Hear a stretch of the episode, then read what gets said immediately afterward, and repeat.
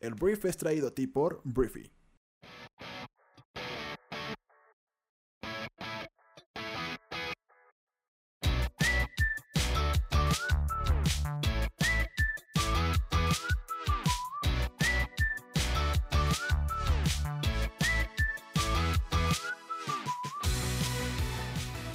Muy buenos días, bienvenidos a esto que es El Brief. Es el programa en el cual puedes conocer las noticias más importantes del mundo en cuestión de minutos. Yo soy tu anfitrión Arturo Salazar y este programa nace de la necesidad de conectarnos con otras personas, de que cuentes con la información para construir una conversación en cualquier lugar y acerca de cualquier tema.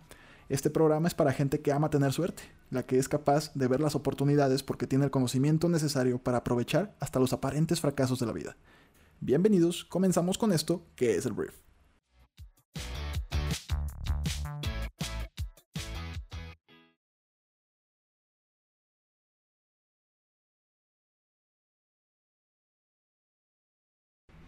Hola, muy buenos días, yo soy Arturo, bienvenidos a esto que es el brief. Hoy es, eh, ¿qué día es hoy? Jueves, jueves 23 de enero.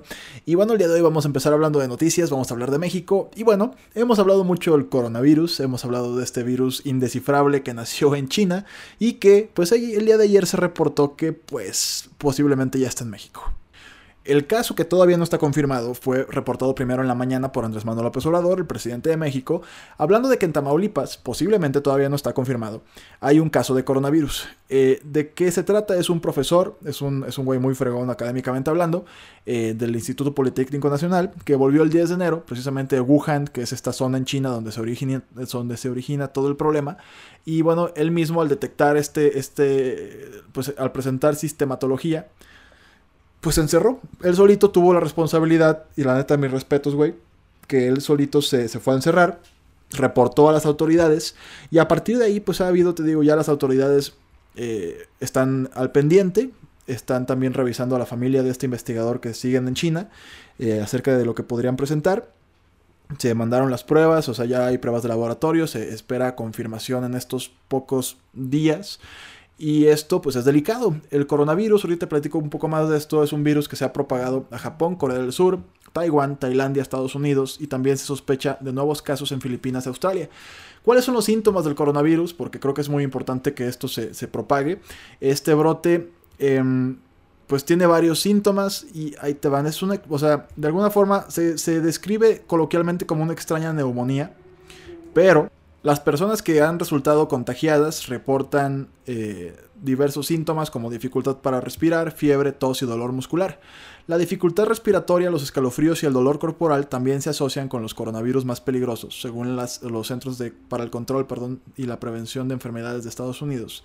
Entonces, este, pues hay que estar muy al pendiente. Hay que estar súper, súper al pendiente. Este nuevo virus se conoce como 2019 NCOV es capaz de causar neumonía, pero por lo general la enfermedad es moderada. Solo el 20% de los casos son graves y sus síntomas inician con insuficiencia respiratoria, o sea, falta de aliento. Entonces eh, afecta a las vías aéreas bajas, de la tráquea a los bronquiolos y está relacionado con el SARS y diferentes otras enfermedades. Entonces, pues hay que tener atención. Te digo, no es, no es algo que nos mate al instante, ni, o sea, no es veneno de la crán ni nada de eso, pues. Eh, sin embargo, es algo que se puede complicar mucho y sobre todo, te digo, es un virus que no sabemos qué lo está ocasionando, sabemos que se propaga persona a persona, ya, ya supimos que no es algo que se propaga nada más entre animales y personas, entonces hay que poner mucha atención, esto te digo, no es el final de nuestra raza ni mucho menos, pero sí tenemos que poner atención porque pues, podría provocar un caos muy eh, fuerte en centros de salud, en personas que por la falta de atención y sobre todo personas vulnerables, pues, los que tenemos tal vez acceso a un doctor relativamente cerca, pues todavía, ¿no? Pero cuando te vas a comunidades apartadas, cuando tal vez no tienes los recursos económicos para tratarte y pues piensas que ahí con un remedio, un tequila y un limón te vas a poder curar, pues no, güey, esto es más serio que eso y por eso tenemos que poner especial atención. Por lo pronto, el todavía no confirmado caso está en Tamaulipas. Eh, te digo, esto se está expandiendo a, diferentes lugares del mundo. Eh, China celebra el Año Nuevo Lunar en estos días, por lo cual van a viajar millones de chinos a muchas partes del mundo y esto es un peligro muy, muy, muy importante porque pues esto podría propagar la enfermedad, ¿no? Nació en Wuhan, China, pero ya no sabemos hasta dónde podría llegar después de estas vacaciones por allá. Obviamente las alertas están puestas en los principales aeropuertos del mundo, si no es que en todos, y esperemos que esto no llegue más allá de un susto. Y bueno, quise hacer una pausa nada más para separar el tema México del mundo con el mismo concepto que es el coronavirus, porque bueno, la cifra de muertos en China por este nuevo virus similar a la gripe aumentó a 17 este miércoles, lo que acrecentó los temores alrededor del mundo en torno a la propagación de una infección que se sospecha proviene de animales, pero ya te lo dije, se puede transmitir humano a humano. Y la OMS, la Organización Mundial de la Salud, dice que el día de hoy va a decidir si declara emergencia internacional por coronavirus. ¿Esto qué significa? Que las alarmas se prenden, los protocolos se activan, los diferentes fondos que están por ahí para atender este tipo de emergencias se activan también, se empieza a gastar dinero para que no se propague más esto. Entonces, el día de hoy sabremos esa noticia. Y ahora sí, vamos a lo que sigue. Y bueno, pasando a temas más naranjas, hablemos de Donald Trump. Donaldo, como le decimos aquí en el brief, si eres nuevo en este programa, es el presidente de Estados Unidos, es el hombre más naranja, por lo menos el presidente más naranja del mundo. Asumo que es el único presidente naranja. Em, el día de ayer hizo una declaración en Davos, desde este evento del Foro Económico Mundial del que ya hablé ayer. Em, pues interesante y a mí me parece un mal saque. O sea, a mí me parece una mala declaración. El día de ayer Donald Trump dijo que testigos en juicio político serían un, un, riesgo para la seguridad nacional de Estados Unidos. Ahí te va la historia. Como ya lo sabes o probablemente tengas una noción, en Estados Unidos hay en proceso un juicio político con el objetivo, o bueno, no con el objetivo, bueno, sí, con el objetivo de juzgar si se va a destituir o no al presidente de Estados Unidos de su cargo. Lo quieren destituir principalmente porque eh, presionó a Ucrania, o presuntamente presionó, a Ucrania, para que investigara al ex vicepresidente demócrata Joe Biden e impedir que el asunto fuera investigado. Entonces se le está acusando de eh, abuso de poder y obstrucción al Congreso. Entonces, ante todo esto, Donald Trump tiene muchos meses diciendo que esto es una cacería de brujas, que es una farsa, que los demócratas hacen esto por puro tema electoral, para destituirlo, porque no trae nada para combatirlo. Big Dick Energy, totalmente, ¿no? O sea, algo terrible. Entonces, em, aquí el punto es que el día de ayer dijo Donaldo que preferiría un juicio político más largo para que puedan testificar altos funcionarios antiguos y actuales, pero que su participación generaría problemas de seguridad nacional. Lo cual a mí se me hace una, soberana jalada. O sea, es como, a ver, güey. Estás diciendo que estás de acuerdo que testifique el ex asesor de seguridad nacional John Bolton, el secretario de Estado Mike Pompeo, el, el ¿cómo se llama este güey? Es, tiene un cargo interino en su, en su roster. Bueno, ahorita me acuerdo. El punto es que Donaldo está a favor de que toda esta gente testifique, pero, ¿qué creen? Si testificaran y los senadores eligieran que deberían testificar sería un peligro para la seguridad nacional. Chin, ni modo. Es como, güey, ¿qué clase de comentario imbécil es este? O sea, es como esa relación tóxica que no, cero estoy celoso de ese güey ni de ese güey, no, no pasa nada, pero por dentro se están quemando así de que, güey, no lo hagas, no hables con esas personas. Este, es literalmente eso.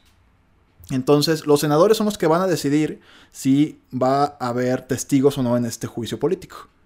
Pero la declaración de Trump es muy rara porque es como, se le nota, o sea, yo vi la, entre, o sea, yo vi la declaración en, no en vivo, pero sí, o sea, en directo, en un video, pues.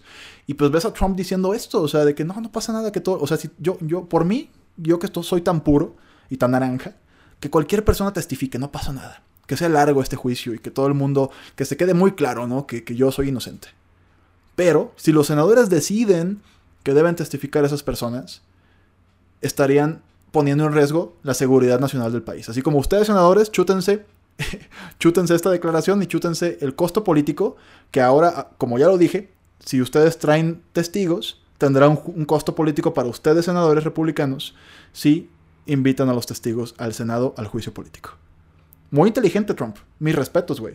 O sea, plantas una idea de que traer un testigo pone en riesgo la seguridad de Estados Unidos, pero al mismo tiempo no tienes ningún problema con que te testifiquen, perdón, porque pues eres inocente, según tú. John Bolton, el ex asesor de seguridad nacional, ese güey, pues estuvo presente en la llamada con el presidente de Ucrania. Entonces Donaldo dice que testifique, no hay bronca, pero ¿qué creen? Si John testifica, van a poner en riesgo a Estados Unidos. Bien jugado, güey. Es una jalada, es una jalada, pero bien jugado. Hablemos de Facebook. Hablemos de Facebook y de cómo hay días en los que Facebook hace el mundo un lugar mejor. A veces yo siento que Mark Zuckerberg, se, o sea, es como cuando Dios creó a Adán y Eva, los puso en el paraíso, heaven, y, pues de repente todo se echó a perder, ¿no? Por el tema del demonio, la manzana, este, pues que todo el mundo, ellos dos se dieron cuenta que estaban desnudos y a partir de ahí, pues todo se, sale de control, ¿no? Eh, así yo a veces siento que Mark Zuckerberg, perdón si eres muy católico, pero pues sí, lo estoy comparando con Dios, eh, creó Facebook, Instagram, etcétera, en un ambiente en el que él dijo, no, mi, mi sueño y mi misión es conectar al mundo y hacerlo un lugar mejor y todo increíble. Y pues de repente esto se ha convertido en una mierda de espacio tóxico para muchas personas, ¿no? Bullying, este, comparaciones eh, absurdas, etcétera. Pero más allá de lo que a veces es Instagram y todas las plataformas de Facebook, que a veces son terribles, el día de ayer pasó algo muy padre y muy bonito. Porque em, una mujer británica se reunió con su padre perdido hace mucho tiempo cuando apareció como un amigo sugerido para ella en Facebook. Karen Harris, adoptada en la década de 1960, buscó a su padre biológico durante décadas sin éxito. Todo lo que sabía era su nombre, Trevor Sinden. Un día de la nada, el algoritmo de Facebook le recomendó a alguien con ese nombre. Resulta que vivían a solo 350 millas de distancia. Sinden dijo que solo tenía 16 años cuando nació su hija y, la entregaron a los servicios sociales. Y bueno, Sinden dijo que es temprano, pero siento que ya nos conocemos bastante bien. Entonces, pues qué padre, ¿no? O sea, digo, es una noticia que espero que te haga sentir un poquito mejor. Para nada te va a servir en temas políticos o financieros. Simplemente es como, güey, qué padre que Facebook, ¿cómo lo hizo? O sea, güey, ¿cómo? No sé, está cañón. Eso da un poquito de miedo también. Pero, pues por lo pronto, qué padre noticia. Hablemos de Coca-Cola porque Coca-Cola no tiene planes, no tiene planes a la vista para dejar de usar botellas de plástico de un solo uso, dijo el martes el responsable de sostenibilidad de la compañía pues, en el Foro Económico Mundial en Davos, en Suiza. La empresa em, dijo que las botellas siguen siendo populares entre los consumidores porque son ligeras y se pueden volver a cerrar. Coca-Cola dijo, sin embargo, que se ha comprometido a comenzar a utilizar al menos 50% de material reciclado en todos sus envases en la próxima década y garantizará que todos los envases sean completamente reciclables, para el año 2025. La compañía actualmente produce alrededor de 3 millones de toneladas de plástico cada año. En una auditoría de residuos plásticos en 2019, el grupo ambientalista Break Free from Plastic eh, calificó a Coca-Cola como el principal contaminador plástico del mundo. Y pues, por lo pronto, les vale madre, literal. Sí, que más, eh, más plástico reciclado, lo que tú quieras, pero pues no hay planes. No hay planes en el horizonte de que em, pues dejen de usar botellas de plástico. Su justificación, porque la gente las pide y, les gusta. Porque a nosotros, los que consumimos eh, plástico de un solo uso, nos gusta que se vuelvan a cerrar. Entonces, pues ya sabes dónde está la respuesta. En ti. Y bueno, no sé si estés a dieta, si empezaste la dieta este año o lo que sea, pero te voy a dar una noticia que está interesante. No hay diferencia en las tasas de mortalidad entre las personas que comen una dieta predominantemente baja en carbohidratos y las personas que comen una dieta baja en grasas, según un nuevo estudio. Por el contrario, los investigadores de Harvard descubrieron que la longevidad está más ligada al valor nutricional general de los alimentos consumidos que la cantidad de carbohidratos o grasas en los alimentos. Que pues para muchas personas esto será como obvio, pero hay muchas que no. El estudio sugirió, o más bien siguió, el estudio le dio un seguimiento a 37.000 adultos estadounidenses durante 15 años y descubrió que aquellos que comían alimentos, verduras, frutas y granos enteros mínimamente procesados tenían los mejores resultados generales de salud, incluso cuando algunas dietas tenían un mayor contenido de carbohidratos o de grasas. Las dietas ricas en pan blanco, refrescos y carnes procesadas se asociaron con un aumento del 12% en el riesgo de muerte. Entonces, bajo en grasa, bajo en carbohidratos, no importa tanto. Pero lo que sí importa es la calidad de los nutrientes que te estás metiendo a tu cuerpo. Eso sí.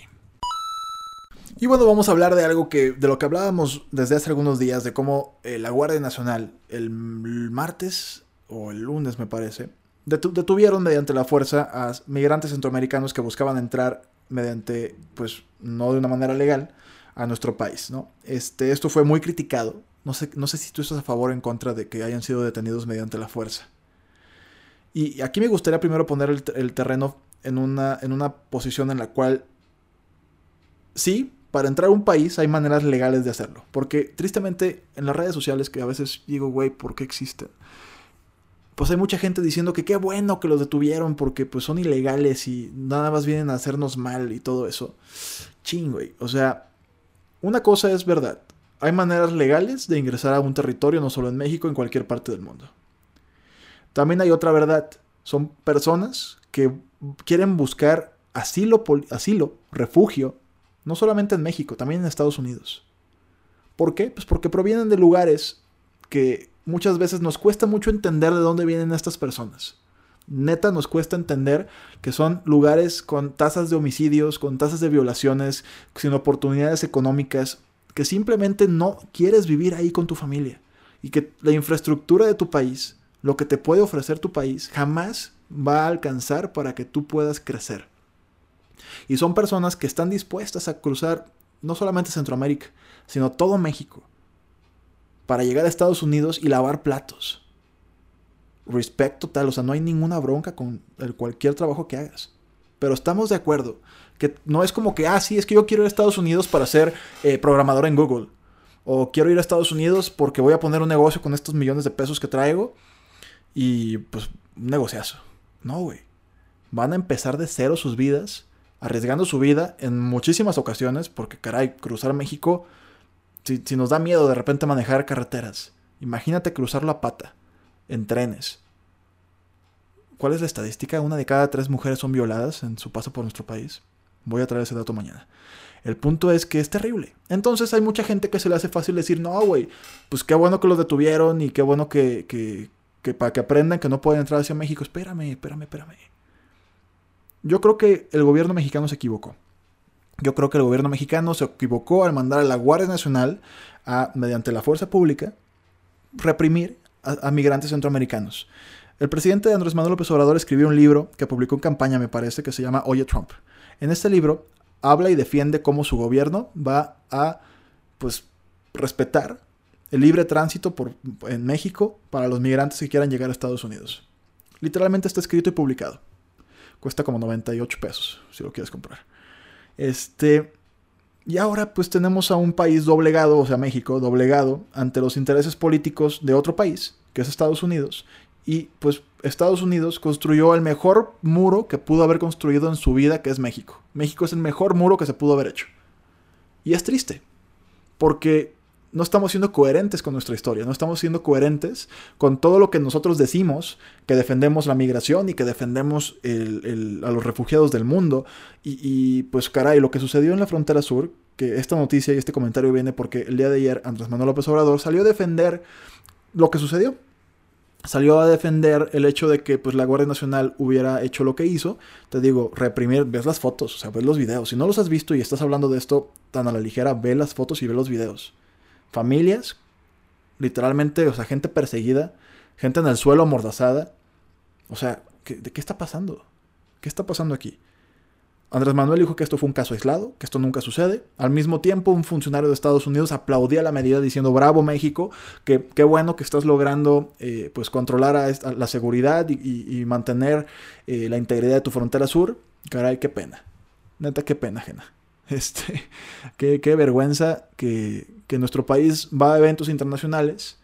El año pasado hubo en, hubo en Marruecos, me parece, una cumbre en la cual Marcelo Ebrard fue y habló de pues cómo México va a ser uno de los pilares y se va a comprometer a que pues haya respeto por el libre tránsito, respeto por los refugiados, apoyo para estas personas. Y pues corte A, tenemos a la Guardia Nacional que fue creada para acabar con la delincuencia, acabando con los sueños de personas que lo único que quieren es un lugar para que sus hijos crezcan y coman. O lo, único, que quieren es poder trabajar dignamente para pues, poder mandar pan a su casa. Entonces, muy lamentable. Te digo, el hecho de que Andrés Manuel y su gobierno lo haya defendido todavía es más lamentable. Yo espero que esto no vuelva a pasar. Espero que realmente sea un caso aislado. Y pues bueno, esperemos dejar de tener una presión. Digo, entiendo, o sea, si tú me si estás pensando, no, güey, este vato, obviamente es una estrategia política, obviamente, güey, o sea, obviamente es una estrategia política. No queremos broncas con Estados Unidos, no queremos un impuesto que ya nos amenazó el año pasado Donald Trump con ponernos un impuesto al acero y al aluminio, ¿o qué fue? Un impuesto a todas las importaciones de cierto tipo que iba a aumentar creo que hasta un 35%, este, si no controlábamos la migración. Es discurso político también, es discurso campaña electoral, ya sé que es estrategia.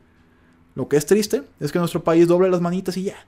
Cuando hay estrategias de, negociación, hay maneras de negociar con este güey. Hay maneras de hacerlo quedar bonito y que se vea bonito Donald Trump para que sus votantes digan, ah, vamos a votar por este vato. Diferentes a reprimir migrantes centroamericanos. Qué caray. Y por último te voy a pasar un chisme de gente rica, porque bueno, se reportó hace algunas horas, del día de ayer todavía, que el presidente, no, el, príncipe heredero saudí, Mohammed bin Salam, había hackeado el teléfono de Jeff Bezos. se, se, juntaron en Los Ángeles, se cambiaron, eh, se intercambiaron celulares, se estaban mandando WhatsApps y al parecer en algún punto que no se sabe si salió del teléfono de Bin Salam o de otro dispositivo, le llegó un video de besos que le dio clic y al parecer pues esto hackeó el teléfono del hombre, uno de los hombres más ricos del mundo. Entonces, este, Arabia Saudita negó una intervención de este tipo y la embajada de ese país en Washington calificó de absurda la acusación. Expertos de la ONU pidieron que se abra una investigación porque esto es grave, caray. O sea, Bin Salam ya lleva varias este güey. O sea, ya lleva varias, se le acusa de que su, de que su régimen, no es un régimen, su reinado. Su reinado asesinó a un periodista que también era del Washington Post, que ahorita no me puedo acordar cómo se llamaba. Este, Koshagi, sí, Koshagi, se apellidaba Koshagi. Entonces, eh, y ahora, eh, pues presuntamente, hackeó el teléfono de Jeff Bezos. Entonces, esto nada más es el principio del chisme. Vamos a ver qué arroja la investigación. Pero, caray, o sea, qué ganas de ganarse enemigos, güey, ¿no? O sea, vamos a ver qué, en qué deriva, pero te digo, pues yo creo que la gente, después de todo lo que ha ocurrido con el reino de Arabia Saudita, ya no, sé, ya no, ya no se le hace raro, pues, que, que hagan ese tipo de cosas. En fin, veremos qué, qué, qué procede.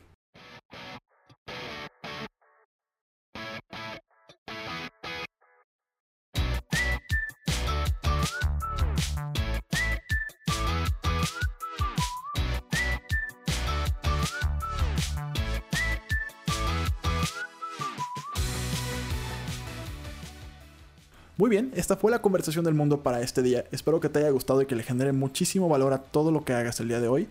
Recuerda que puedes compartir este programa con tus amigos y familiares porque nos ayudas a impulsar la inteligencia colectiva de este planeta. Entonces, gracias por estar aquí. Yo soy Arturo y nos escuchamos el día de mañana. Un fuerte abrazo. Adiós.